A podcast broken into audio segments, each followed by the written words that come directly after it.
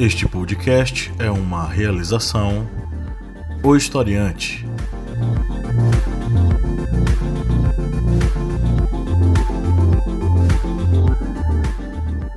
Olá, ouvintes, bem-vindos mais uma vez ao podcast do Historiante, o seu podcast sobre as ciências humanas. Toda semana aqui batendo ponto, falando muita coisa para vocês, falando sobre muitos conteúdos das ciências humanas.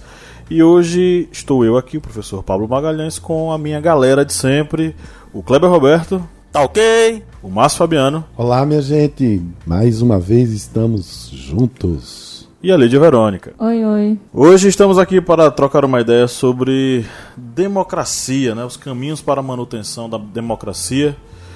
É um tema extremamente relevante, principalmente no contexto político onde nós estamos enfiados. Mas antes da gente começar aqui o nosso podcast, eu queria perguntar para você: você já é nosso apoiador? Se você nos acompanha há um bom tempo e curte nosso material, considere ser um apoiador. Vá no site apoia.se/historiante e faça um apoio a partir de R$ reais mensais e você ainda entra para o nosso grupo secreto com uma série de vantagens. Você pode part participar de um sorteio mensal de livros, né? Esse mês nós tivemos aí dois Felizardos, já estão divulgados devidamente em nossas mídias sociais. Você pode participar aqui do nosso, da nossa gravação de podcast ao vivo com a gente, né? E trocar uma ideia sobre os assuntos, além de outros vários benefícios. Então, considere ser um apoiador, vá no apoia.se barra historiante e faça o seu apoio. E você quer ser nosso aluno? Que bacana! Espero que sim, porque nós temos cursos online oferecidos através do nosso site, nossa plataforma de ensino com muito conteúdo para você. Temos alguns cursos sobre contrato social, sobre ah, civilizações hidráulicas, enfim, sobre vários assuntos e você pode ser nosso aluno. Basta você acessar o historiante.com.br barra plataforma e ver os cursos que a gente está né, tá oferecendo. É, e até o dia 20 de agosto, você que está nos ouvindo, você pode ter 20% de desconto. Kleber vai me ajudar a dizer quais são os cupons? Bem, os cupons estão referente àquele podcast excelente que foi sobre as relações internacionais do Brasil, que você pode escutar em qualquer agregador, plataforma de stream de músicas e podcasts. Nós temos o desconto de 20% que é o Mercosul 0806. Então aproveite essa promoção que vai até o dia 20 de agosto lá no nosso site historiante.com.br. Recentemente o representante do governo executivo no Brasil disse que ele manda o que ele quiser, né? Porque ele é o presidente. A gente precisa lembrar que o sistema democrático ele pressupõe uma série de mecanismos que fazem com que os poderes eles se equilibrem dentro da lógica da divisão dos poderes em três dentro do nosso, dentro do nosso país. O poder executivo, o poder legislativo e o poder judiciário, eles todos equivalem-se, equiparam-se e eles, de certo modo, equilibram a divisão de poder dentro de um país. Então nós não temos um presidente super poderoso não temos um presidente que em tudo manda sem qualquer tipo de objeção. Então, o sistema democrático pressupõe esse tipo de equilíbrio. Esse tipo de equilíbrio, diante de todos os outros sistemas de governo disponíveis em nossa história, é o menos ruim, digamos assim. Não é? Então, a democracia para além de, uma, de um simples sistema de governo, é um sistema de governo onde as pessoas elas são representadas e onde elas, através do voto, possuem voz. Voto esse que passou por uma série de é, lutas e batalhas para que ele conseguisse se tornar universal e que todas as pessoas tivessem acesso ao voto, uma coisa fundamental e importante em nações democráticas.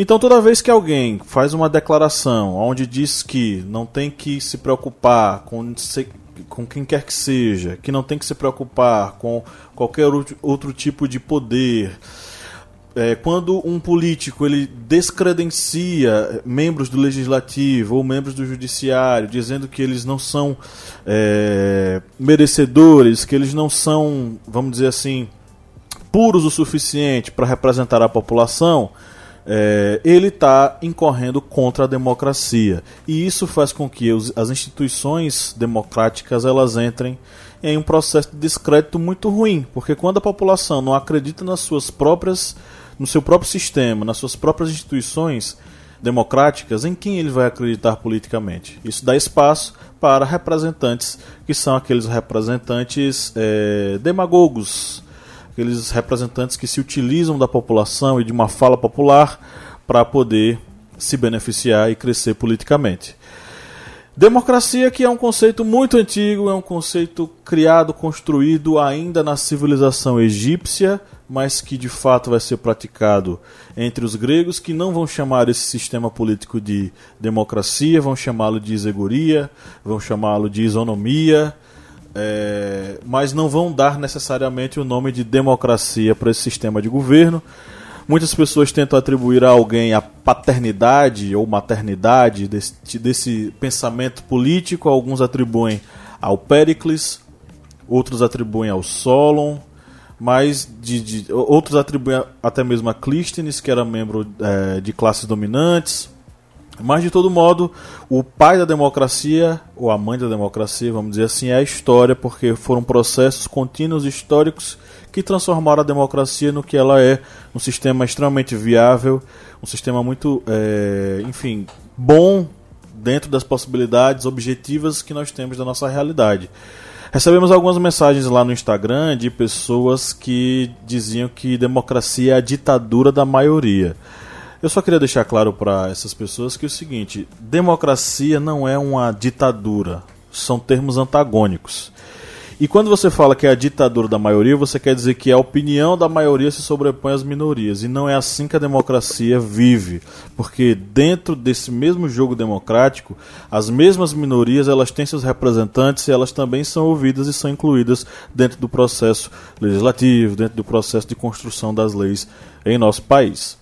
Bom, tendo em vista isso, abro a palavra para a galera. Eu queria hoje falar, acho que no, nesse ano de 2019, esse foi um dos temas que mais me inquietaram aqui no, no Historiantes. Confesso a vocês, caros colegas, que não pesquisei muito, não. Fiquei, sabe o que? Matutando. O que é que eu sei sobre democracia, como eu lido com a democracia, é, em que momento eu estou participando dessa democracia mais ativa no Brasil, especialmente em 2019. 2019 talvez já seja o ano em que nós fomos mais exigidos, né? Porque não tem sido fácil. Eu gostaria de falar de uma coisa. Sabe como é que a gente faz para manter esse processo democrático ainda vivo? Na minha opinião, a primeira coisa, eu vou ser muito sincero, galera aí dos historiantes, vamos acabar com essa profusão de memes. Pessoalmente, eu, professor Márcio Fabiano, eu estou cansado de memes. Eu já não compartilho tantos memes. Os memes estão nos, nos tornando é, cidadãos risíveis. Eu não diria ridículo, mas cidadãos do ri-ri-ri. Entendeu? O presidente fala aquela coisa horrorosa, cocô um dia, cocô não vive, vive um meme. Passamos três dias 72 horas completamente imersos nesse mundo de memezinhos e esquecemos que é fundamental numa democracia estudarmos, entendermos quais são os atores que tornam os pilares dela da democracia muito mais sustentáveis. Eu tenho procurado ler mais sobre o Supremo Tribunal Federal. Eu tenho procurado mais ler mais sobre liberdade de imprensa tenho procurado ler e entender um pouco mais sobre liberdade de expressão e tenho estado atento, muito atento aos movimentos é, dessas comunidades religiosas que estão é, nesse, nesse momento é, como principais atores, principalmente no Congresso, a bancada evangélica, é, dessa barulheira toda nossa em torno da nossa frágil democracia. Vou continuar o meu raciocínio, porque ontem resolvi assistir um Fantástico da Rede Globo e vi a matéria que eles passaram sobre a Marcha para Jesus. E uma das coisas, duas coisas me chamaram a atenção. Se vocês observarem ou se vocês reverem a matéria, vão ver que tem planos abertos e que nos planos abertos não há essa multidão toda. Isso daí me chamou logo a atenção. Primeira coisa. Segunda coisa foi que eu vi uma bandeira do Estado de Israel plantada lá enorme numa marcha para Jesus. Queridos historiantes, vocês, est vocês estão conosco há tanto tempo e os nossos queridos professores de história, Pablo e Kleber, a nossa querida Lídia, vem sempre alertando. Eu nem tanto, porque minha, minha vibe são outros comentários, mas vem sempre alertando o quanto é importante entender os contextos históricos. Eu fiquei pensando quem estava com a bandeira de Israel na marcha para Jesus. É só você conversar com o pastor, com o padre, com o líder espírita, até com o pai de santo. Jesus não faz parte da cultura do Estado de Israel. Não tem nada a ver. Jesus, justamente os judeus, ao longo de dois mil e poucos anos, têm sido humilhados, xingados, cuspidos e assassinados por não por rejeitarem o Cristo. Então, querida Lídia, eu fiquei, eu vale a minha Nossa Senhora. Eu vou me apegar como é, é Ariano Suacinos. Muito que também não entendem que é, o, o judeu ele é, uma, não é um povo, né? Ele não é apenas uma religião, né? Então as pessoas esquecem também dessa questão. Dessa questão, Lídia. E aí eu fiquei, o que é que tem? Quer dizer, ou, ou aquele sujeito estava ali para dizer, eu vim me converter na marcha para Jesus, eu defendo Israel, mas eu quero ser católico evangélico. A gente não tem se dado conta de como é, determinadas posições, imagens são tão estúpidas. Mas isso é fruto da esquizofrenia que a gente está entrando, entendeu? Então me explique, processo, Pablo, me explique o que é A gente entrou num processo esquizofrênico de é, defesa exacerbada de uma ideia religiosa nacionalista, que é um, uma ideia religiosa nacionalista que pressupõe você levantar a bandeira de um outro Estado que prega uma religião, uma religiosidade, uma ideia é, divina diferente daquilo que você pratica em defesa de um presidente que recorrentemente xinga, fala besteira, fala bobagem e que claramente defende tortura e violência, preceitos completamente distintos daqueles os quais eles deveriam praticar de acordo com os ensinamentos de Cristo. Pois é, os cristãos que eu conheço, pelo menos no cristianismo que eu cresci, é, porra não faz parte do nosso vocabulário. Então, quando o presidente terrivelmente evangélico ou terrivelmente cristão chega e bate no peito dessa porra, que eu ganhei essa porra, ele está indo contra os seus princípios, né, cristãos e religiosos, enfim. Ele, ele não só exagera socialmente, né, que ele é, é uma grosseria extrema, mas ele é baixo também nos princípios religiosos, né. Ele está falando palavrão. Exatamente. Como aquelas a cantora Simone Simaria se recusaram a cantar Iemanjá na música do Nat Roots, né? E, mas, no entanto, elas falam sobre sexo, drogas, traição, de. Enfim, nas letras das músicas delas, elas andam de forma promíscua, né? Digamos assim, para os princípios religiosos. Mas, é, enfim, não, não, não não quiseram falar Iemanjá porque Iemanjá não faz parte, né, do, do, do clubinho religioso delas, né? Mas falta educação, uhum. né? Falta Inclusive cultura. religiosa. Se você se autodenomina um cristão, você tem que entender o que é que quais são as bases do cristianismo. Se você se autodenomina evangélico, você tem que entender quais são os princípios da, dos evangélicos. Exatamente. Qual é o princípio do evangelismo? É o amor, não é? A temperança, o autocontrole e tudo mais. É... O trabalho honesto, não é? Tudo isso. O trabalho árduo para poder receber a bênção ainda aqui na terra. Tudo isso. Então, enfim, quando você se denomina um, crist... denomina um cristão e levanta a bandeira de Israel, você está. você pode estar sendo um pouco empático à luta do judeu, né? Mas é, em representação a Jesus, você não está sendo, né? Exatamente. Enfim, é, como Paulo disse, é uma histeria. Esquizofrenia. Esquizofrenia. Eu acho que é uma. Das grandes. Acho que é uma ignorância, assim, mergulhada, assim, né?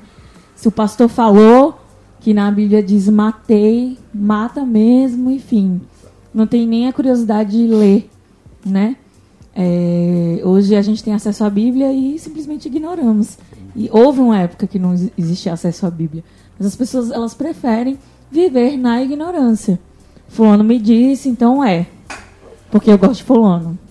Eu não questiono, né? Eu não leio. Ou seja, eu prefiro a ignorância. Então, eu queria continuar com a permissão de vocês para terminar meu raciocínio, mas eu vou responder. Não, foi ótimo você ter falado dessa questão de Emanjá, que eu estava com isso meio que engasgado, viu, Lídia? Foi ótimo, porque primeiro, pronto, já eu falei, vamos é, ser menos compartilhadores de memes, porque compartilhar memes Nossa, eu cansei não, de não meme, diz não nada a respeito mais. da nossa ação como cidadão. Segundo, vamos procurar entender mais sobre o que é o Supremo, sobre o que é o Congresso, sobre o que é o sindicato, sobre o que são essas, essas ações de, em grupo para que a gente possa agir e conseguir algo. Eu só queria só fazer um recorte antes de dar a minha terceira e última dica. Dica não, minha terceira e última tentativa de entender o que está acontecendo. Iemanjá, para quem não sabe, é um uma orixá, a rainha, a deusa dos mares, das águas salgadas, né, das águas marinhas. Tem uma história muito bonita por trás dessa orixá, uma orixá feminina, né, uma orixá da beleza. E quando você vai estudar os orixás, quando você vai estudar essas entidades, mesmo sem necessariamente ter que estar na religião deles, do candomblé, você vai ver que eles têm uma pequena similaridade com os deuses gregos, que tinham poderes, que tinham força, certo? E que, mas que também se apaixonavam pelos humanos. Então, quando você vai ver, as histórias não são é, é, é, é, para apartar a humanidade. Essas histórias fantásticas dos deuses gregos, dos orixás, das entidades do Oriente, de tudo isso, tem muito mais similaridade quando você vai ver entre cada uma do que realmente uma distância entre elas. E a última coisa que eu queria dizer, que eu estou fazendo esse exercício, se você, meu, meu amigo, minha amiga historiante, nossos seguidores, se vocês estiverem fazendo, responde aí pra gente no, no Insta, no Face, diz o que, é que vocês estão fazendo. Que é o seguinte, eu decidi essa semana que eu vou ser um dos patrocinadores do site The, Intercept. Porque eu me alimento com aquelas informações, eu acredito no que eles estão fazendo.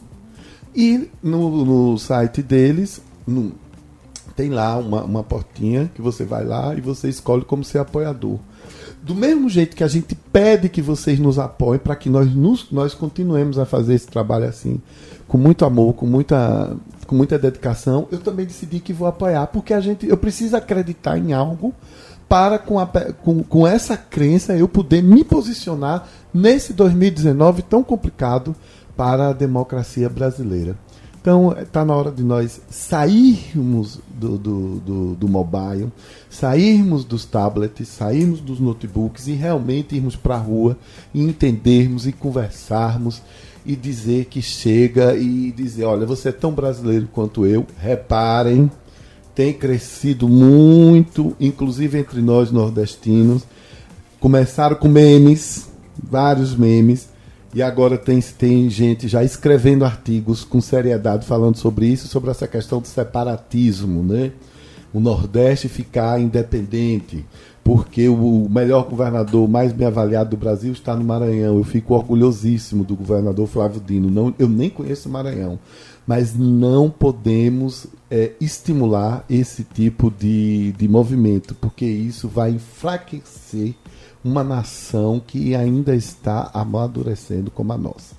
Com relação a essa questão de esses movimentos políticos que sempre, é, ao serem é, incitados através de evangélicos, sempre aparece uma bandeira de Israel, é algo que aparece muito nas igrejas, principalmente pentecostais e neopentecostais, que são, é, que é dito que é bíblico que o povo de Israel ele tem a terra que foi prometida por Deus esse seria Israel que eles seriam agraciados com essa terra só que eles esquecem que o Estado de Israel o Estado de Israel hoje ele não foi aprovado por Deus, ele não foi aprovado há dois, três mil anos atrás. Ele foi aprovado em 1948, depois da Segunda Guerra Mundial, dentro de um gabinete da ONU.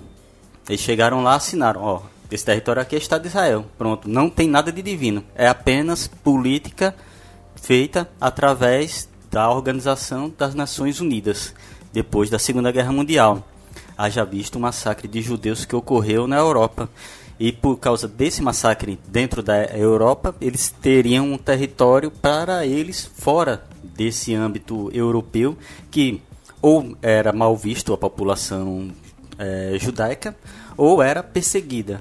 Então foi feito no Extremo Oriente e deu-se essa conotação de que aquela seria a terra sagrada por Deus, toda aquele delim, delimitação ali geográfica. geográfica foi estabelecida por Deus. Aquela bandeira veio ungida por uma pomba e foi entregue para os presidentes é, de Israel. Mas não, Israel foi um estado criado na ONU e você levantar uma bandeira de Israel em meio a uma, uma mobilização cristã é algo totalmente sem sentido. É a mesma coisa de que está dentro de uma é, igreja neopentecostal ou pentecostal em meio de um culto e eu levantar uma bandeira do Haiti, que é a população lá, mais 90% é, pratica o voodoo, que não é cristão.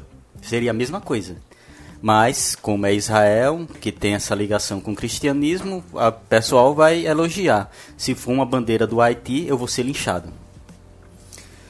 Com relação ao que ocorreu nos comentários, na, principalmente no Instagram do historiante, que muitas pessoas acabaram dizendo que a democracia é uma ditadura da maioria, devemos lembrar da chamada tirania da maioria, que vários é, vários filósofos, pensadores analisaram sobre isso. Um deles foi é, Alex de Tocqueville, que ele descreveu e essa tirania da maioria como algo ruim porque eliminaria as a individualidade das pessoas, ou seja, a pessoa deixaria de pensar como um indivíduo, deveria pensar como coletivo. E pensando como coletivo da maioria, porque a maioria iria impor o seu, digamos, a sua política ou o seu ideal sobre aquela minoria.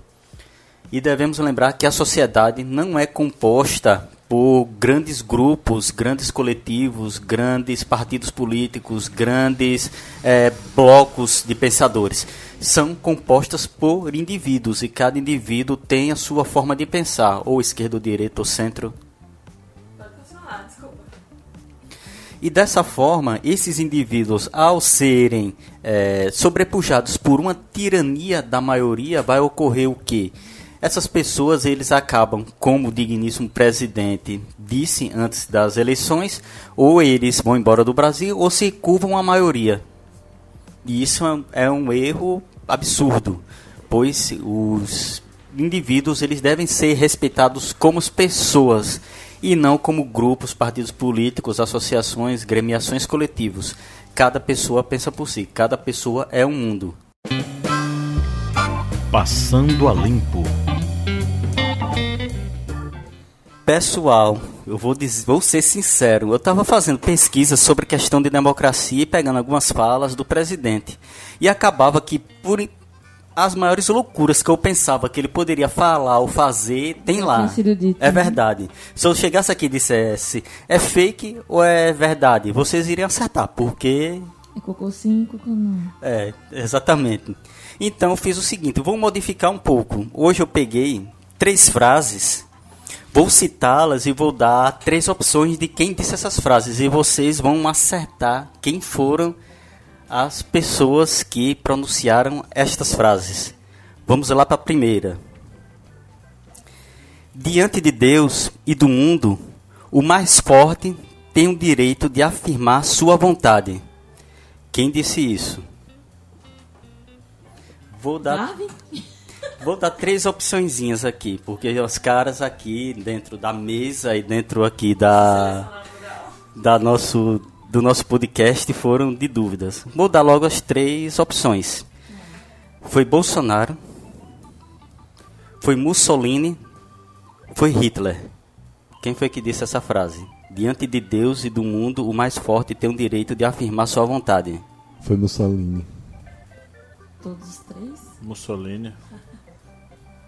É, para ver como nós ficamos em dúvida mesmo com essas três citações. Quem disse isso foi Hitler. Aham. Eu pensei em Hitler. Isso é um trecho de My Camp. Exatamente.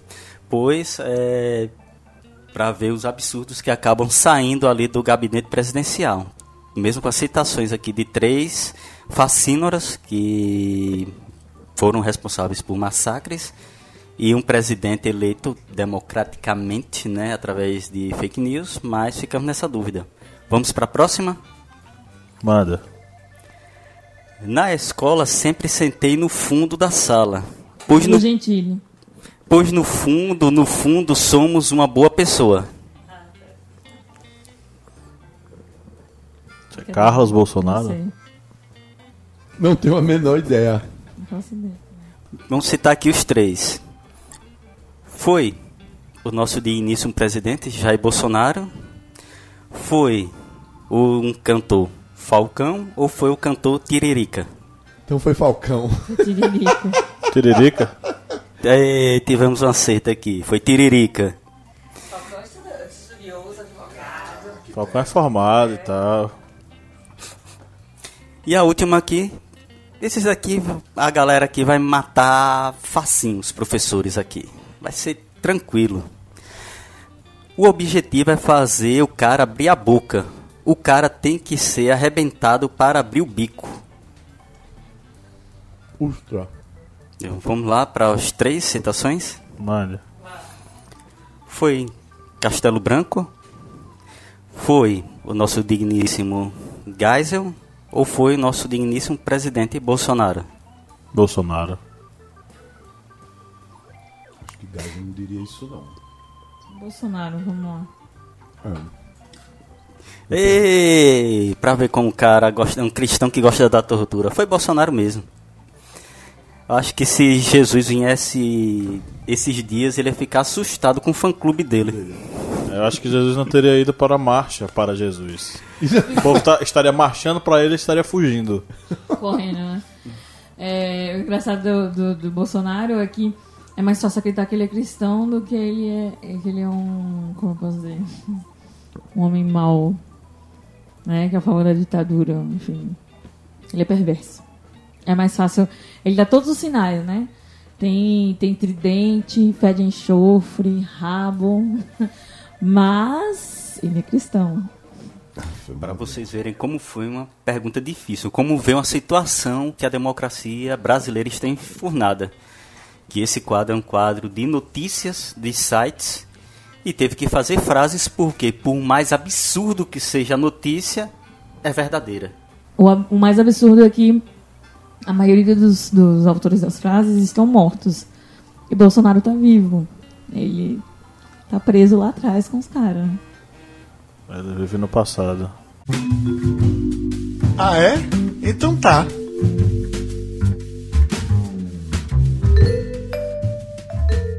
Bom, vamos começar aqui com as nossas interações.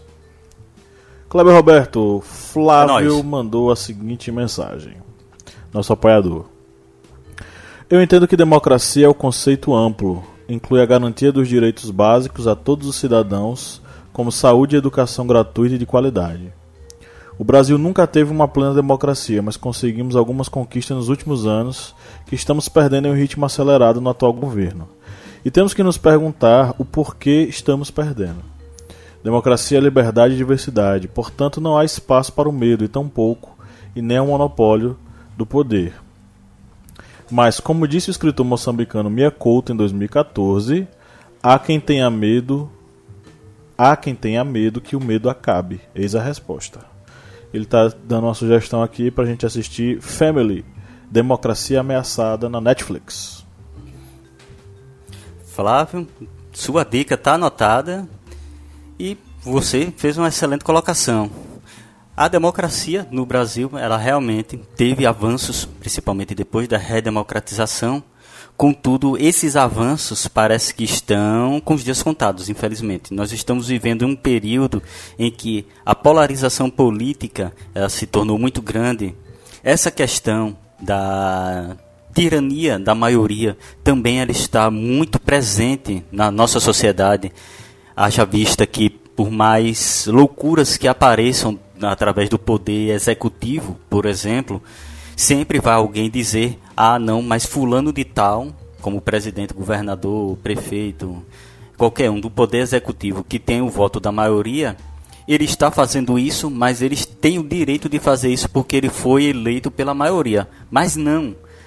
A maioria deu direito a ele a ter esse cargo dentro do poder executivo. Ele é o presidente, por exemplo, presidente ou prefeito.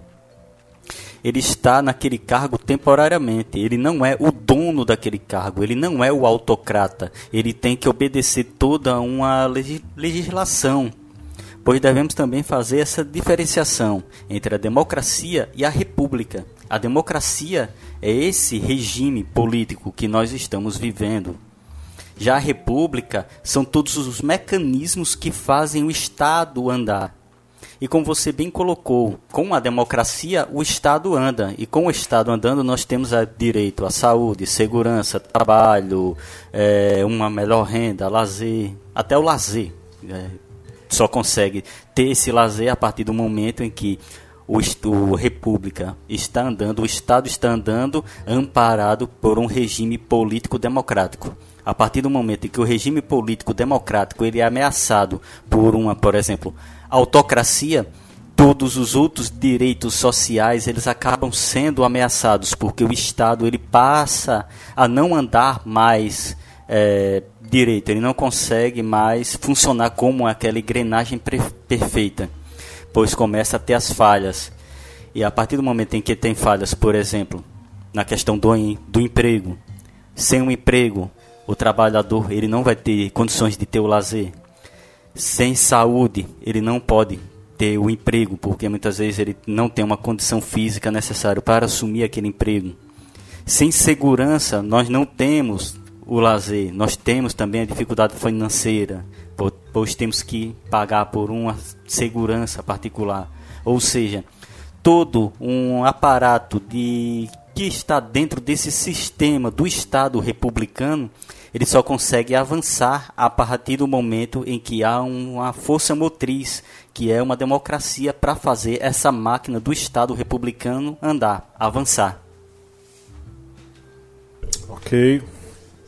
Vamos para a próxima interação aqui. Alberto Lui. Não tem Luiz, é Lui. Alberto Lui. Ele falou o seguinte: Márcio Fabiano. A primeira coisa que posso estabelecer, antes mesmo de se pensar em debater uma defesa, é entender o que se defende. Afinal, existe uma perspectiva equivocada, de certa maneira, em encarar a democracia como um sistema que foi estabelecido pronto que está sendo ameaçado porque ele é perfeito em sua estrutura. Pelo contrário, o sistema democrático, como vai definir Norberto Bobbio, é o comum acordo do cumprimento das regras, o cumprimento dos direitos e deveres no aprimoramento do sistema. A defesa da democracia é a defesa do rito, é a vigilância da população em torno dos poderes constituídos.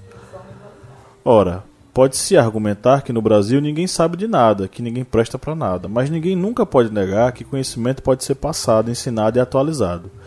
A defesa da democracia passa pela nossa capacidade de desmistificar a própria ideia de democracia e encarar o compromisso de vigilância com os conjuntos de regras que formam a democracia moderna. Alberto Lui. Alberto Lui, você, eu, eh, se você voltar aí para o início do podcast, viu que eu citei no meu, nos meus comentários três dicas. Eu vou agora acrescentar a sua. Dica Alberto Lui para Márcio Fabiano. Nós temos o dever, mas olha, viu Alberto, preciso dizer uma coisa a você e aos outros. Eu também tenho procurado fazer esse exercício, esse meu dever de casa. A gente tem a obrigação de sair de casa e conversar ou com feirante, com caixa de supermercado, com aquelas pessoas com as quais a gente vê na rua, na fila do banco e tudo mais, porque quando existe essa apatia, essa vontade de não querer mais saber do que está acontecendo e deixar que os outros resolvam, aí sim nós estamos com um grande perigo. Você citou autores, pensadores que nos ajudam a nós ocidentais a estabelecermos esse nosso pensamento democrático, esse cumprimento de regras, de rotinas uh, e de observação e de vigilância de quem está com o poder temporariamente Isso é muito bom. Nós temos que fazer o dever de casa. O dever de casa é estudar. O dever de casa é entender. O dever de casa é compreender. O dever de casa é buscar esclarecer a quem não tem as mesmas oportunidades que nós temos, seja de leituras, seja de participações em debates, em conversas. E com isso fazer com que a gente se torne um pouco mais, uh, mais eu não queria dizer só militante, mas muito mais ativo né, nessa defesa da democracia. Eu acho que democracia, eu, vou, eu queria. É, eu quero falar de algo que eu não falei lá, lá anteriormente. Nem sempre eu, Márcio, estou feliz com resultados, uh, vamos dizer assim, de debates democráticos. Mas eu preciso aceitá-los. Quando eles são uh, feitos às claras, feitos seguindo as regras. Há determinadas leis com as quais eu não concordo, certo? Por exemplo, ninguém é obrigado a ser vegano, mas a gente precisa entender que é uma coisa que está crescendo no mundo. A gente precisa, no mínimo, buscar informações sobre isso. Eu dei um exemplo é, bem fora de sentido, mas é justamente para isso, certo? Tem vezes que a gente se chateia é, com o que está acontecendo uh, no Congresso, mas é preciso que a gente defenda a democracia porque é o único sistema que até agora ainda tem feito a gente evoluir. Luísa Verônica, o Luiz Luizinho de Minas Gerais, ele é mineiro de nascimento e paraense por paixão. Ele mandou a seguinte é, interação aqui, tá? Primeiro, educação política. Ensino da Constituição Federal nas escolas. O caminho da redemocratização, a democracia partidária que temos e os caminhos para ampliação da democracia participativa e direta. Segundo, a busca da democratização dos recursos econômicos. Mais políticas econômico-sociais voltadas para o desenvolvimento da economia solidária projetos que almejem, persigam o ideal de justiça social. Que eu acho que é a base de todas as sociedades, né? É, civilizada, no caso.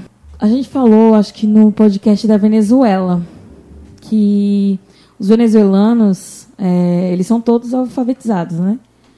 Foi erradicado a, a, o analfabetismo na Venezuela. E por conta disso, é frequente acho que foi até Paulo que trouxe essa, essa informação. É frequente o uso da Constituição na, no cotidiano dos venezuelanos. Eles têm essa consciência e é, informação. E uma das barreiras que, que eu acho que foi quebrada para esse conhecimento sobre a Constituição é a alfabetização da população. Então, quando você tem uma população que tem acesso à leitura, ela não a busca porque não quer. Não é uma falta de opção, né? Então, realmente, é, a educação ela fraqueja até mesmo nessa questão do, do analfabetismo, que já, ou seja, já começa lá no início, né? E sim, poderiam haver matérias que já começassem a, a introduzir a, não questões políticas, mas o sistema político do país, né? o que é direito, o que é esquerda, o que é democracia, o que é Constituição Federal, enfim, é, conceitos básicos é, é, de cidadania, não, não preciso nem dizer que jurídicos, né? Mas conhecimentos básicos de cidadania. Eu, como cidadão, né, posso o que, o que não posso, o que é ser livre, o que é ser igual, enfim, conhecimentos básicos da cidadania brasileira, como cidadão, enfim, seus direitos e os seus deveres também. Enfim. A segunda parte, qual foi que ele falou? Vamos Só me intrometer rapidinho nisso que você falou. Hum. É, depois, na, antes dessa última reforma educacional, foi inserida no ensino fundamental uma disciplina chamada DHC, Direitos Humanos e Cidadania. Que, na minha opinião, você está falando aí, eu acho que ela é subutilizada, porque é, o que você acabou de dizer de conteúdo que deveria ser passado nesse momento não é trabalhado. Os meninos eles é, têm uma aula que é uma aula como se fosse uma aula aleatória de, de fazer besteira e tal, em que esses preceitos eles não são passados. Eu acho que os advogados poderiam trabalhar com a ideia de formar advogados licenciados. Eu posso estar falando uma besteira, viu, Lídia? Mas é, eu acho que A seria interessante. né. Um, um- um advogado não bacharel, mas um advogado licenciado para atuar como professor na educação básica, para pegar, por exemplo, esse tipo de disciplina. É, eu não sei se é comum, né? Mas na faculdade onde eu fiz direito, todos os cursos eles tinham é, princípios básicos jurídicos para sua profissão, né? Fosse no é, comunicação social, administração, cada curso possuía um conhecimento base, né, básico da sua, é, jurídico da sua profissão. Até para poder você ser livre, você precisa desse conhecimento, né? É, quando você entende que você não pode matar, você não pode tirar a vida de alguém, você também está livre para viver, né? Enfim, é, realmente, acho que seria interessante de ver, ou o bacharel ele já deveria ser licenciado automaticamente, né? Se quando a gente faz o AB a gente já ganhou o título de doutor, porque quando a gente termina direito a gente não pode receber o título é, de licenciado para dar aula, né? Sobre o assunto que a gente passou tanto tempo aprendendo. Eu gosto muito do curso de Direito. Eu, eu entrei na faculdade apaixonada por Direito, justamente porque acredito que Direito ele abrange todas as áreas, né, da nossa sociedade. É, conhecimentos básicos e amplos é, de várias áreas da profissionais a gente tem que ter, né, o mínimo, justamente por conta dessa liberdade, né, dessa igualdade que existe na nossa sociedade. Então, a gente pode aplicar o direito em todas as áreas profissionais, justamente pelo conhecimento, é, digamos assim, base da democracia, né?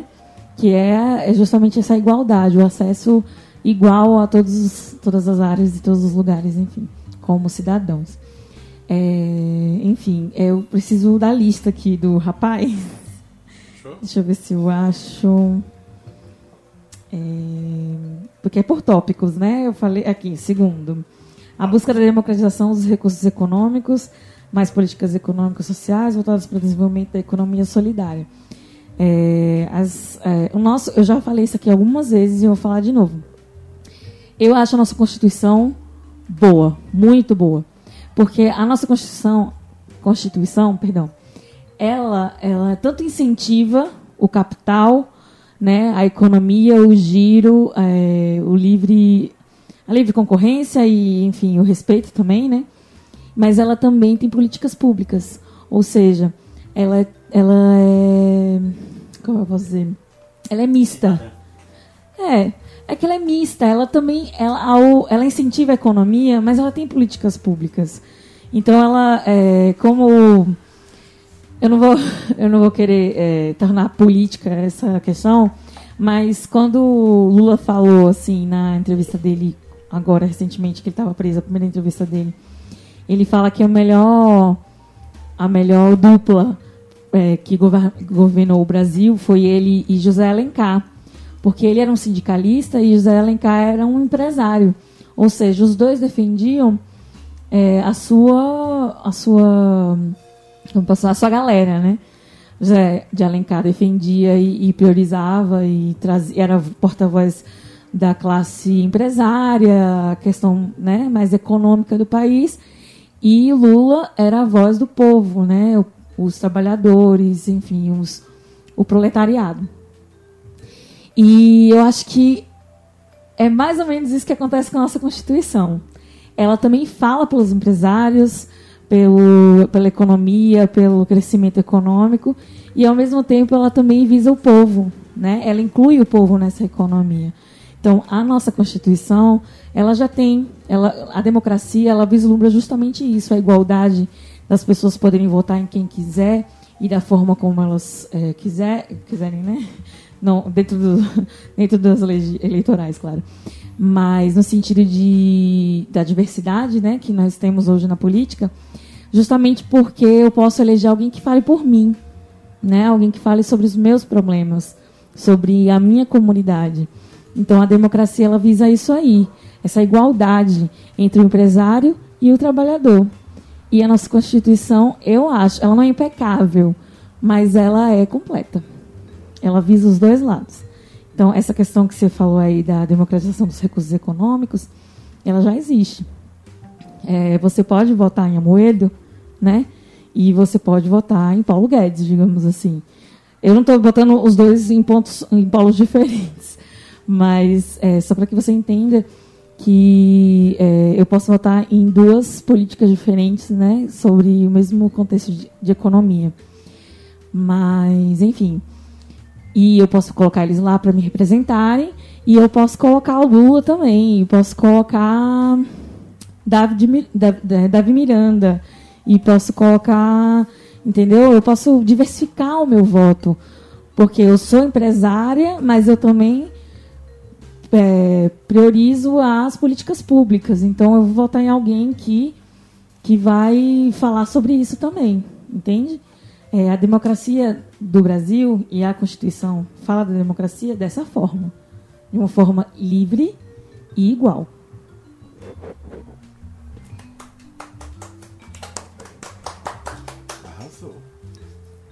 Cláudio Roberto, Pablo Henrique, o nosso eterno playlisteiro, é falou Pablo, o seguinte. Beleza? Pablo, Pablo, Pablo, Pablo. Pablo, Pablo. Acho que um dia a gente podia fazer um luau em especial pra ele, né? Vamos fazer só com um podcast sucessos. só cantando. Imagina, hein? Sucesso. É, Não, mas não vamos descartar um podcast musical. Democracia cantada. Vamos fazer um podcast musical só as, as músicas que nos inspiram. Democracia cantada. É pau, é pedra, é o fim do caminho. Isso. Adorei a ideia. Pronto. Pablo Henrique falou o seguinte, Cláudio Roberto. Eu com certeza usaria o argumento da teoria do paradoxo da tolerância de Karl Popper que aprendi com vocês. Falaria também da necessidade de inserir o ensino político desde o Fundamental 2, para estimular desde cedo a importância de uma democracia. E eu diria mais, o, o Pablo eh, é tão historiante que uma menina logo abaixo perguntou: é, se puder, me explica o que, é, o que é a teoria do paradoxo da tolerância de Karl Popper. E logo abaixo, Pablo Henrique falou: Acabei de marcar você no vídeo que o historiante fez sobre o assunto. Uhul! Arrasou! Isso aqui é interação, Nossa, convergência. Arrasou, Pablo. Você Deixa merece. É Grande abraço. Já tem que indicar aí. Ah, tá certo. Pois é, Ficar Pablo. muito ruim os créditos. Valeu pelas indicações e pelo também o elogio, porque estamos aí para isso, para passar conhecimento e para tirar muitas pessoas que acabam algumas vezes entrando nesse obscurantismo social em que estamos vivendo atualmente. E essa questão do paradoxo da tolerância de Karl Popper é algo que tem que ser aplicado, porque a partir do momento em que a sociedade ela acaba tolerando os intolerantes, esses intolerantes podem vir a ter um poder muito grande dentro dessa sociedade e acabam ameaçando e muitas vezes destruindo todo o conceito democrático que essa sociedade tem para manter um poder muitas vezes autocrático. E sobre essa questão do ensino nas escolas públicas é algo que, infelizmente, tanto pela, pelas grades curriculares, muitas vezes não auxiliam os professores, muitas vezes a ter essa, digamos, essa maior facilidade ou até mesmo cadeiras ou disciplinas em que tenham na prática este ensino voltado tanto para um conhecimento não somente da desse conceito, digamos, de democracia, mas o conceito mesmo de Estado. Pois, infelizmente, no Brasil nós não estudamos nenhuma metodologia de Paulo Freire. Vamos deixar bem claro isso. No Brasil estudamos ainda, principalmente nas escolas públicas, aquele velho conceito de educação bancária. Aluno senta, professor fala, professor educa e aluno aprende, e aluno não interage na aula. Infelizmente isso ocorre muito e dessa forma não há essa integração para essa maior difusão de conhecimento nesse quesito. E sobre essa questão de passar essas disciplinas, principalmente no Fundamental 2, é algo que infelizmente ainda é muito difícil, tanto pela questão das disciplinas em que as escolas elas dão maior privilégio às disciplinas é, para um ensino mais técnico, como por exemplo as exatas ou português, deixando muito de lado as disciplinas voltadas para ciências é, humanas ou ciências sociais.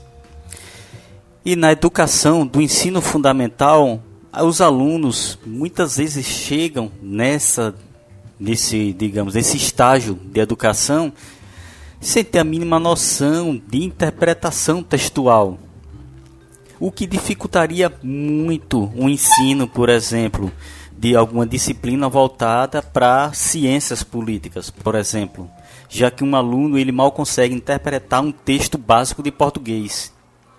É algo que tem que ser desenvolvido por muito tempo, por muito tempo na nossa educação, até chegarmos em um nível que seja pelo menos aceitável para conseguirmos passar disciplinas voltadas à ciência política em sala de aula. E nesse momento atual, algum professor falar, vamos falar sobre ciência política, vamos falar com política em sala de aula, tenha certeza, ele vai ser crucificado, queimado em praça pública. Pois é, infelizmente. Mas Fabiano, eu ia usar esse comentário não, ia citar não, mas eu vou citar porque a gente precisa falar sobre isso. Tem uma geração muito nova, muito nova mesmo, que nasceu é, já na era PT de governo, é, que depois do boom econômico, depois de uma série de benefícios, depois de uma ascensão social enorme, etc, etc, que a gente já debateu aqui demais. E tem essa geração nova, que é uma geração muito baseada nessa coisa das, dos memes, das, das fake news e tal. E um desses rapazezinhos, se você estiver nos ouvindo, a gente tá falando com carinho com você, tá? Gabriel Henrique, lá de Santos. Ele falou o seguinte aqui: Sou contra a democracia. Então, foda-se. Bom, Gabriel Henrique, é, você que vive aí nessa cidade litorânea, eu não conheço Santos não. Qualquer dia desses eu vou descer a serra, né, como dizem os paulistanos, os paulistas. Gabriel Henrique, sua frase encerra em sua frase. Lamentável que você pense assim. Gostaria que se você puder ter um momento de abrir a janela do seu quarto, da sua casa e olhar o mundo. O mundo não é pra em gente. Em Santos? Abrir a janela? não, é mesmo complicado. O mundo não é pra gente dizer foda-se, não. Sabe por que eu sou contra o foda-se do mundo? Pode dizer o foda-se, né? Pode, pode. Então, sabe por que, é que eu sou contra o foda-se no mundo, Gabriel Henrique? Certamente eu não tenho a mesma idade que você, eu sou bem mais velho, mas é que aos 48 anos, apesar de tudo, de tudo, entendeu? Eu vejo que viver é uma dádiva. Eu vejo que viver é uma maravilha. Eu vejo que, vou repetir aqui, que conhecer o interior do Piauí, eu que sou nordestino e não conhecia, foi uma emoção que vai ficar gravada na minha vida para sempre.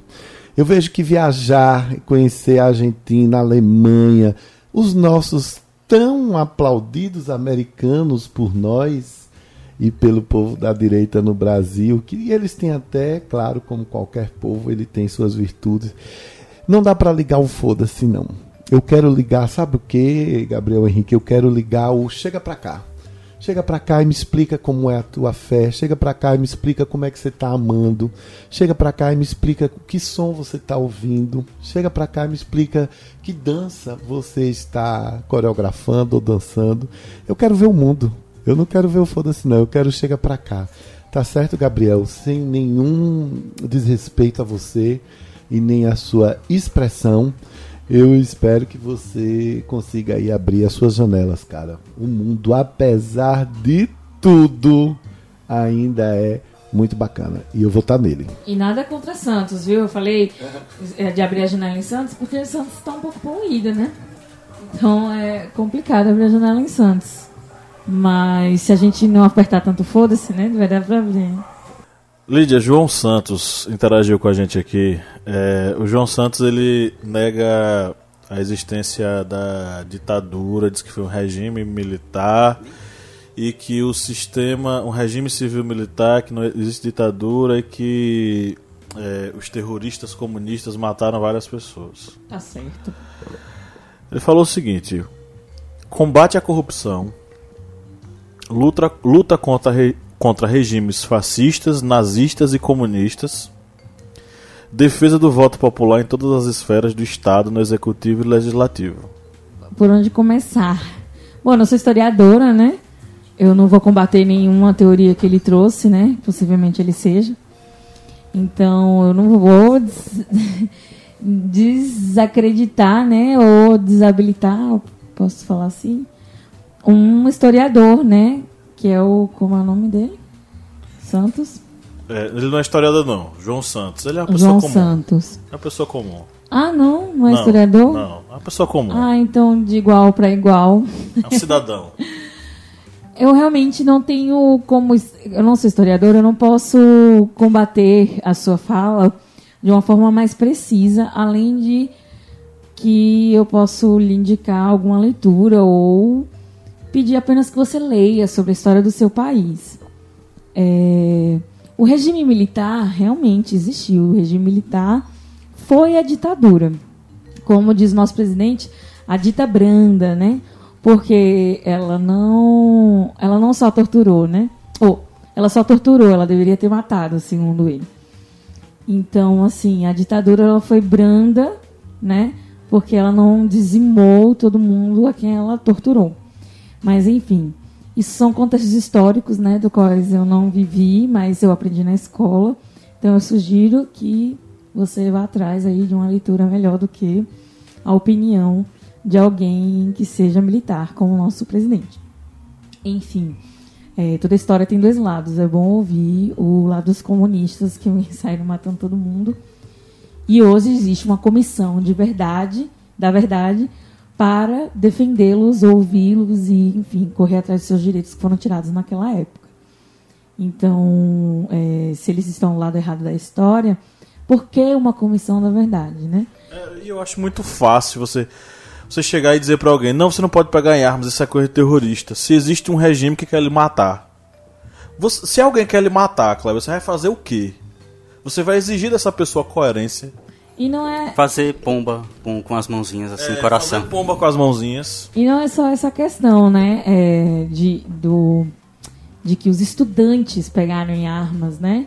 Os trabalhadores pegaram em armas. É, era uma, uma forma de lutar de igual para igual, né? Eu, eu com a faca de cozinha tentando é, lutar contra alguém de fuzil é um pouco injusto.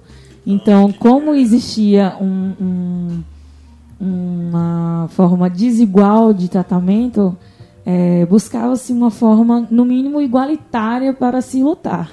Mesmo muitos deles não tendo nem treinamento para usar uma arma, né? Enfim. É, mas isso aí é, eu indico leituras. Leituras, depoimentos e muito autocrítica. Se questione. Por que existe uma comissão da verdade? Né? Por que os comunistas mataram? Por que, que a ditadura é, recebeu esse nome? Por que o regime militar recebeu esse nome, né? De ditadura, enfim. É, o voto popular, ele existe, né? As eleições, ele, é, a democracia está aí justamente por isso. O que a democracia defende é, especificamente é que haja você você haja como uma pessoa que fiscalize, né, a o nosso governo. A democracia lhe dá liberdade para isso. Se você vota em alguém que não fala por você, aí é um problema muito sério. É um problema seu, né, no caso. Então a democracia ela te dá liberdade para dar voz a pessoas que é, lutem pelos seus direitos. Então, assim, se eu voto em alguém que passa 27 anos indo em num plenário para dormir, se eu passo, se eu voto em alguém que passa 27 anos é, atacando políticas públicas e todo projeto de lei é atacando esses direitos de políticas públicas, é, se, eu, se eu voto em alguém que passa 27 anos falando sobre matar, é, sobre, enfim, é, perseguir, né? É, minorias. É, se eu voto em alguém que passa 27 anos dentro da política criticando a democracia, é, quando ela chega ao poder, que é que eu posso esperar dela? Né? Então, assim, tem que ter uma autocrítica aí na hora de votar. É, quando você fala da, de, é, da da- do voto popular, você pode você pode estar entregando a pessoas leigas o poder de votar por você, né? Então, é por isso que a gente elege alguém que seja, no mínimo, é, esteja nos requisitos mínimos para tal cargo. Né? A gente não vota em qualquer pessoa. Por que, que Tiririca teve que provar que sabia ler e escrever? Porque ele foi eleito, né? Por pessoas que ele provavelmente seria a voz daquelas pessoas. Então, ele tinha que provar requisitos básicos para exercer aquele cargo. E o voto popular, ele não, ele não tem essa seleção, né? Então, você que é, digamos assim, aparentemente, né, não posso julgá-lo, mas anticomunista, você poderia estar hoje dependendo apenas do Nordeste para todas as votações populares. Você ia ser a favor disso? Talvez não. Então, assim, você elegeu alguém ou um grupo, ou um partido, uma legenda, que vai ter vozes a mais para que, enfim, lute pelos seus direitos. Então, o voto popular ele traria essa inconformidade por conta de vários, de vários fatores. É, antigamente né, era muito forte, ainda existe, não foi extinto, mas o coronel, corone, Colonialismo. coronelismo, né? Então aquelas pessoas elas votavam às vezes por um prato de comida, uma dentadura, cinco reais. Coronelis. Coronelismo. Coronelismo. Enfim, elas obedeciam ao, ao voto que interessasse ao coronel, digamos assim, né? É o voto de cabresto. Então, aquelas pessoas é, que hoje, até hoje existem, elas, é, hoje elas, elas recebem influências de outros fatores. O coronel hoje pode ser um WhatsApp, né? Um grupo é, um tanto quanto como eu posso falar, viciado, né? Duvidoso. Do duvidoso. É, de uma mídia duvidosa, de uma família duvidosa que está no poder e, enfim, quer perpetuar e quer continuar. Enfim, existem muitos fatores hoje em dia, além do coronelismo, não é isso? Que podem te privar de uma forma mais positiva que os seus direitos sejam é, guardados. Enfim, o voto popular ele não é não é não é, é, aceito na democracia é, justamente por, porque faltam requisitos para uma população inteira, né? é, ocupar esse cargo de conhe- conhecimentos jurídicos e, enfim, básicos. Como eu falei antes, a minha, minha resposta anterior, o analfabetismo não foi erradicado no Brasil. Então, falta ainda muito conhecimento para a população. É, existem plebiscitos, né? A nossa Constituição, ela, ela traz o plebiscito para consultar a população. Então, quando os seus representantes estão em, em conflito entre os seus interesses, eles vão lá e faz o quê? Uma consulta. Eu consulto o povo para ter certeza de que meu voto é de agrado deles. Então, é, existe aí uma forma mais participativa da população, mas o seu voto ele tem que ser realmente importante nas datas corretas né, das eleições, porque aquela pessoa está ali representando, ela, ela preenche requisitos importantes que, e relevantes para que ele possa falar por você de uma forma, digamos assim, mais elo, eloquente.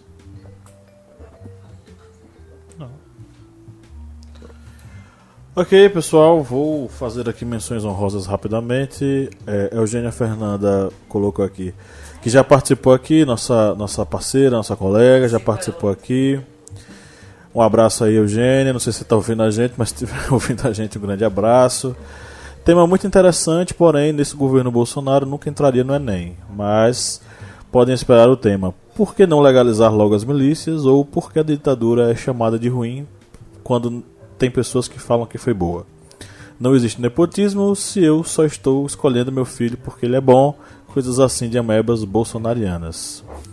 É, o Slayer Games é uma galera muito nova aqui que gosta de florear seus, seus nomes no Instagram.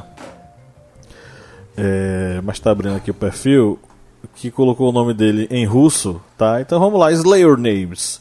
Escreveu que dem- nenhum democracia é ditadura da maioria, que Kleber adorou, né? O J. Vitor disse impeachment de Bolsonaro. É... Vamos lá. Tem mais aqui. Léo Rodrigues, decidir tudo através de enquete no Instagram. É, ok. O Nejik L escreveu: Nenhum democracia é o Deus que falhou. Muita coisa louca aqui, hein? É, Marcos Barcelos falou: tudo começaria com o ensino de ciência política e um breve estudo sobre direito constitucional no último ano do ensino fundamental e em todo o ensino médio. Acho meio pesado, mas tudo bem, podemos pensar numa didática interessante para crianças, né? Pré-adolescentes. É, Nathaniel Garrido falou que democracia de fato em plena, em plena essência acredito que nunca existirá. Sorry. É, Gabriel Henrique falou: sou contra a democracia. Esse aqui já foi. Eu vou cortar isso aqui na, na edição. O Ale Pinheiro falou: tirar o coisa. o Marcos V. Skywalker falou: No Brasil, sinceramente não sei, mas eu faria um plano anti-radicalismo e projetos para mais equilíbrio político e social. Eric Melato escreveu: Democracia é uma ditadura da maioria, de novo, né? Mais um comentário. É, o Carlos Rogério GTI falou: distribuição igualitária de renda com imposto variando de acordo com o salário. Quanto mais alta a arrecadação, mais se paga. Ele está numa pegada meio econômica aqui. Uso social da terra, ou seja, proibição dos grandes latifúndios, salário padronizado no serviço público da União, estados e municípios, valor compatível com a iniciativa privada. É um processo de socialismo que você acabou de, de descrever, viu, Carlos? É, Johnny Francisco falou consciência do voto. É, Silveires, Silveire SMS falou: Se eu falar aqui, ou eu sou interditada, ou eu sou presa. Adar de 98 falou: Pegarem armas e, e destruir os inimigos ou morrer tentando. Interessante. Daniel Daniel F underline FR4. Ele falou: reforce mais os filtros de ideias. A democracia em excesso permite que ideias idiotas tenham chance de ganhar espaço e ferrar com tudo. Não falaria em democracia em excesso, mas o mau uso da democracia. Uhum. Kelviane falou que a culpa é do Estado. A culpa é do Estado. E teve um perfil aqui que, que escreveu: Suxi Selajo Jangan Lupa Sek Kami. Pronto. Então, é, eu não sei o que isso significa, mas cliquem em traduzir para ver se o Instagram traduz para vocês.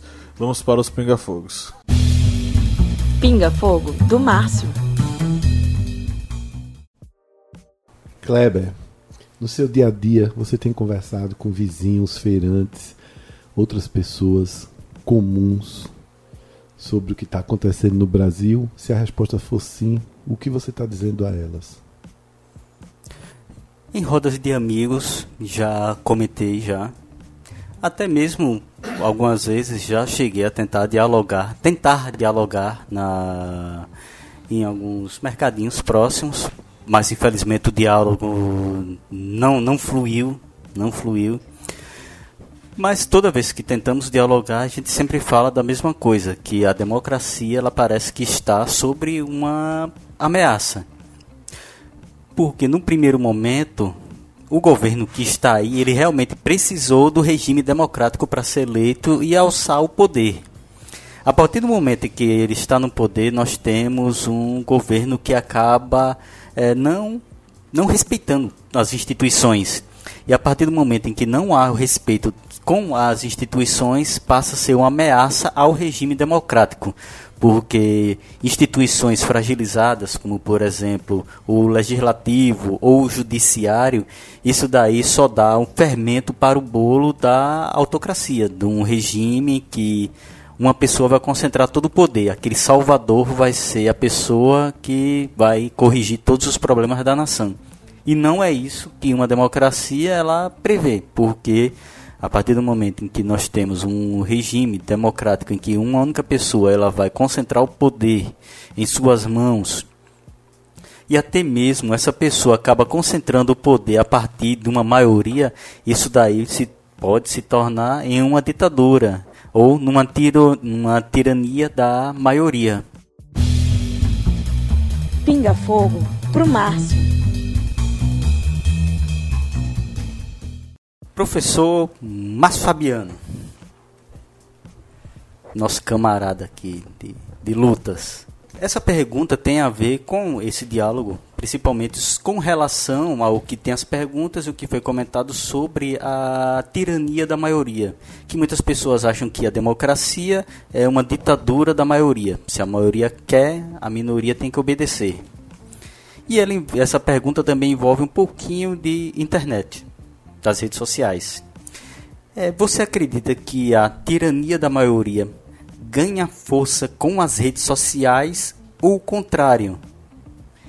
A tirania da maioria, ela já existia na sociedade, mas ela ganhou voz com as redes sociais? Claro que sim. Acredito demais, demais, demais. Essa tirania da maioria, é, você sabe muito bem que é a premissa uh, daqueles que não entendem qual o, o, verdadeiro conceito de democracia. Foi como eu falei antes, Kleber. É, necessariamente eu não defendo todos os projetos que estão no Congresso, sejam eles de esquerda ou da direita. Cada um tem os seus interesses pessoais, mas eu preciso entender que a democracia é essa, esse espaço aberto e franco onde uns perdem, outros ganham. Mas o que tem que ser visto é o bem-estar da maioria é o bem-estar da maioria. Vamos falar da reforma da Previdência. Certo? Eu demorei muito para ter uma, uma, uma, uma, opinião formada sobre a reforma da Previdência, porque eu queria entender um pouco mais. Eu acho que a Previdência precisa passar por uma reforma, mas não esfolando os mais fracos não esfolando quem não tem condições de, de ter uma outra atividade e ter uma outra fonte de renda. Uma democracia serve para que os mais privilegiados sejam aqueles que nasceram em berço de ouro, em uma família com, com mais condições financeiras, sejam aqueles que é, conseguiram melhorar de vida com a educação. Esses privilegiados possam, de alguma maneira, auxiliar de alguma maneira, ser solidário, seja através de taxas de imposto, com aqueles que ainda não conseguiram. Tá certo? É muito ruim isso. Agora, o que não se pode dizer é que uma democracia é uma ditadura da maioria. Não é bem assim. Quando nós estamos nos postos de privilegiados, nós temos obrigação moral de cuidar daqueles que não têm o mesmo acesso ao conhecimento ao entendimento, mesmo acesso, inclusive, a acreditar nesta ou naquela ideologia. Não é verdade? E que são consumidos, que são aí é, atraídos por falsas promessas, sejam elas de políticos, de líderes religiosos. Nós temos que estar muito atentos. E o problema é, como eu falei no início, eu, Márcio, já torrei minha paciência com memes sejam eles de um lado ou do outro. Os memes, para mim, só estão servindo para que a gente fique nesse caminho bobo de de rir, entendeu? Das, das, é, das frases insanas, por exemplo, do Jair Bolsonaro, sem entender, porque a gente tem preguiça, porque a gente não quer, sem pesquisar que tudo isso é muito bem elaborado por aquele sujeito lá dos Estados Unidos, que eu esqueci o nome. Depois... Bannon. Bannon. O Demon. É Demon, né? Bannon.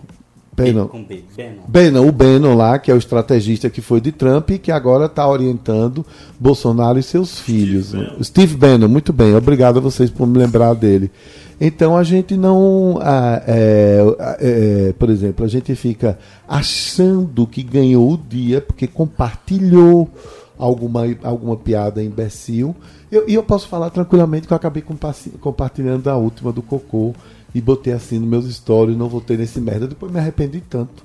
Entendeu? Não era para eu ter falado aquilo dali, não. Era para eu ter falado assim, eu ter escrito. Você conhece o, o, o, o Steve Bannon? Você sabe o que é que ele faz? Porque tudo isso é projetado, analisado, metrificado. Esse povo não está fazendo por as coisas aleatoriamente, não deve ter ali uma planilhazinha do Excel muitíssimo bem é, resolvida, escrita lá para dizer hoje você faz isso, hoje você faz aquilo, porque o objetivo é esse.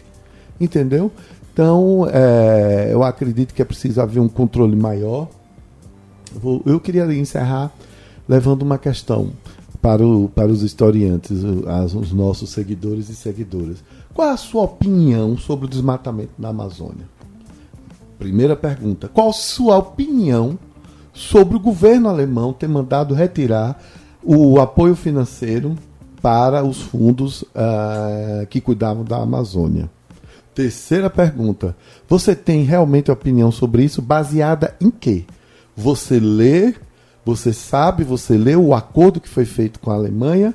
Ou você acredita que realmente os alemães estão vindo aqui para tomar o que é nosso?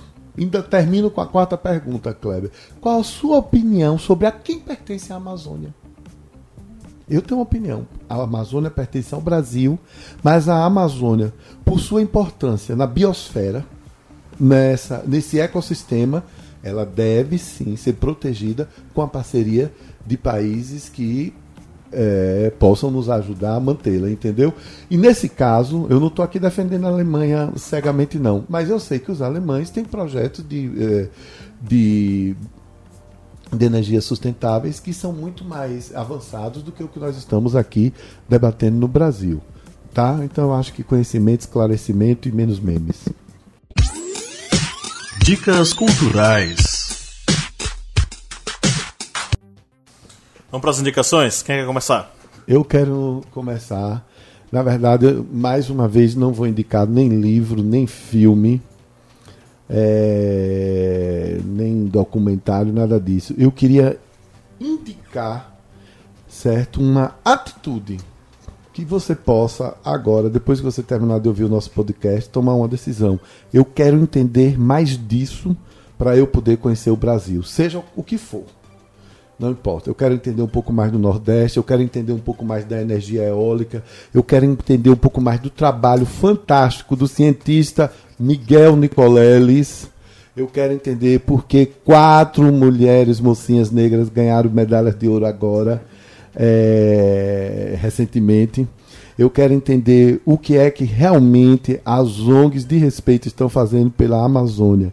Essas são as minhas dicas. A gente precisa se informar mais, porque tem coisas vibrantes acontecendo e precisamos, ao tomar conhecimento disso, aí sim a gente para de compartilhar tanto meme e, e toma uma. E, e, tem uma reação muito mais positiva para a gente passar por esses momentos tão terríveis. Vou fazer minha indicação aqui. É, eu acho que eu já falei sobre esse livro, mas esse podcast, o tema, a oportunidade é mais do que, enfim, é interessante para que ele seja citado novamente, né? É o livro Como as Democracias Morrem, do Steven Levitsky e do Daniel Ziblatt, são professores norte-americanos que refletiram sobre o processo pelo qual as democracias elas são sufocadas, minadas e destruídas, né? Para muitas pessoas que dizem que a democracia é a ditadura da maioria e que as pessoas têm que morrer e tal, e etc e tal, é, eu queria dizer que a democracia ainda é o, o dos sistemas todos é o menos ruim. Logo, é o melhor que nós temos disponível, né? Os professores eles identificam quatro principais indicadores de comportamento autoritário que acabam matando as democracias. Eu vou citar aqui para vocês, tá? Sugiro a leitura do livro e vou citar aqui rapidamente esse, esse quadro né, interessante que eles levantam, né? O primeiro o primeiro indicador é a rejeição das regras democráticas do jogo ou compromisso débil com elas. Aí eles levantam questionamentos sobre esse ponto aqui. Para você pensar, e você escute a pergunta e pense: será que nosso governo ele é antidemocrático? A primeira pergunta: os candidatos rejeitam a Constituição ou expressam disposição de violá-la? Sugerem a necessidade de medidas antidemocráticas como cancelar eleições, violar ou suspender a Constituição, proibir certas organizações ou restringir direitos civis ou políticos básicos, buscam lançar mão ou endossar o uso de meios extraconstitucionais para mudar o governo, tais como golpes militares, insurreições violentas ou protestos de massa destinados a forçar mudanças no governo, tentam minar a legitimidade das eleições, recusando-se, por exemplo, a aceitar resultados eleitorais dignos de crédito. Segundo é, indicador, negação da legitimidade dos oponentes políticos. Aí, as perguntas para você refletir e pensar se o governo ele está dentro desse processo aqui, dentro desse contexto. Descrevem seus rivais como subversivos ou opostos à ordem constitucional existente afirmam que seus rivais constituem uma ameaça, seja à segurança nacional ou ao modo de vida predominante, sem fundamentação, descrevem seus rivais partidários como criminosos cuja suposta violação da lei ou, poten ou potencial de fazê-lo desqualificaria sua participação plena na arena política, sem fundamentação, sugerem que seus rivais sejam agentes estrangeiros, pois estariam trabalhando secretamente em aliança com ou usando um governo estrangeiro, com frequência um governo inimigo. O terceiro indicador, tolerância ou encorajamento à violência. E esse aqui é o ponto que eu acho mais interessante. Escutem as perguntas. E tente entender e tente pensar, será que o governo atual se encaixa nesse indicador? Primeira pergunta.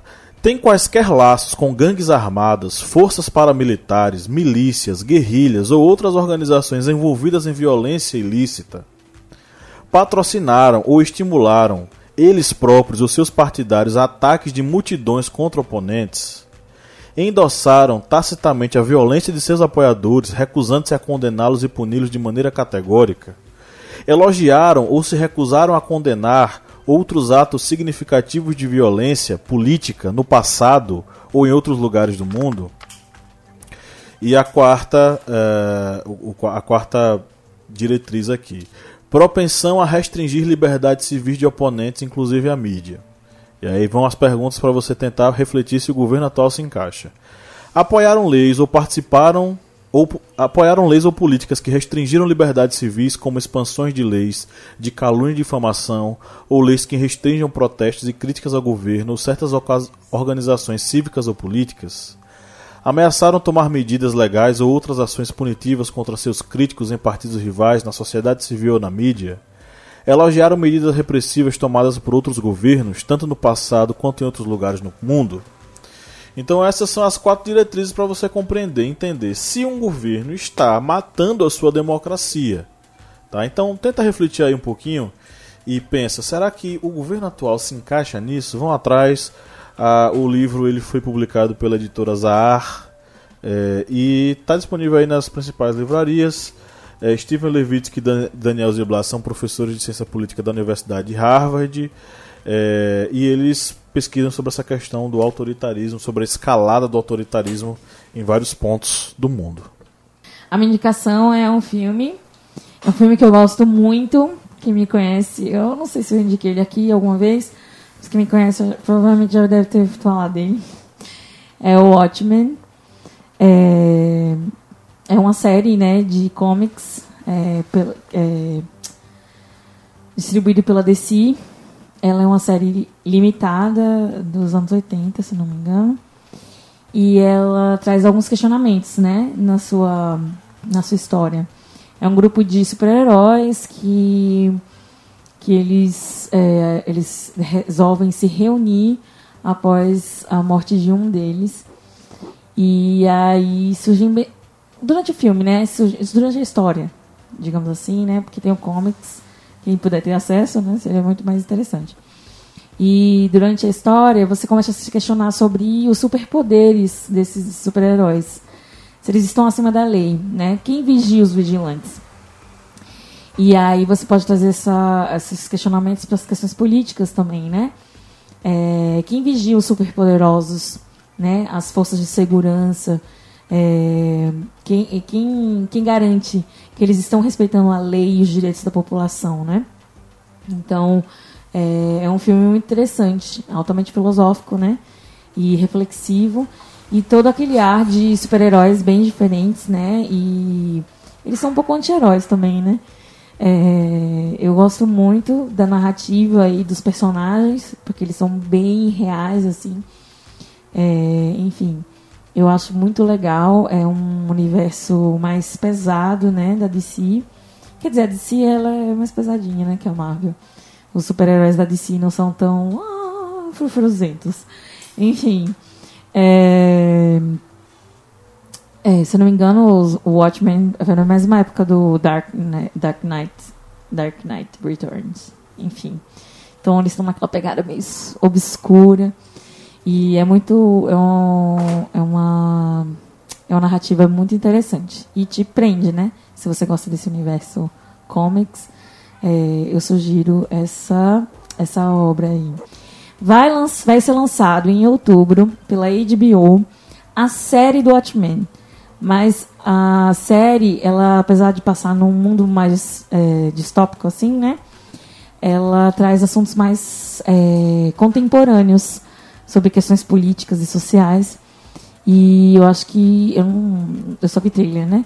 É, mas eu acho que vai ser legal, vai ser interessante, vai é, trazer as mesmas é, a mesma reflexão que eu falei agora, né, sobre os questionamentos dos superpoderes e da, da lei sendo cumprida, ou se eles estão acima da lei, é, para um contexto mais contemporâneo, para situações que estamos mais, vivendo mais agora, né? Então, acho, eu vou indicar a série mesmo se tem assistido. Ela vai ser lançada em outubro pela HBO, Watchmen. E quem puder ter acesso aos comics, né, aos quadrinhos, foi é um marco, né? Ela é super premiada essa essa série. Ela é limitada, né? A história ela não tem continuação. Mas eu acho que vale a pena ir dar uma pesquisada. Então eu indico Watchmen. Bom, minha indicação vão ser duas músicas. Uma delas é Brave New World, do Iron Maiden, que é baseado no livro Admirável Mundo Novo, de Aldous Huxley.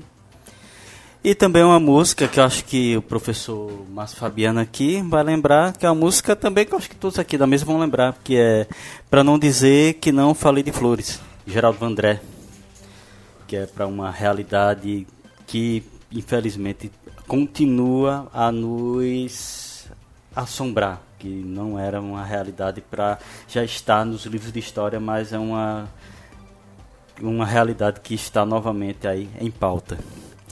Vou também é, dar uma dica de um filme documentário que é O Dia que Durou 21 Anos que nesse documentário que fala sobre a ditadura militar e também fala de intervenção norte-americana para o golpe militar no Brasil.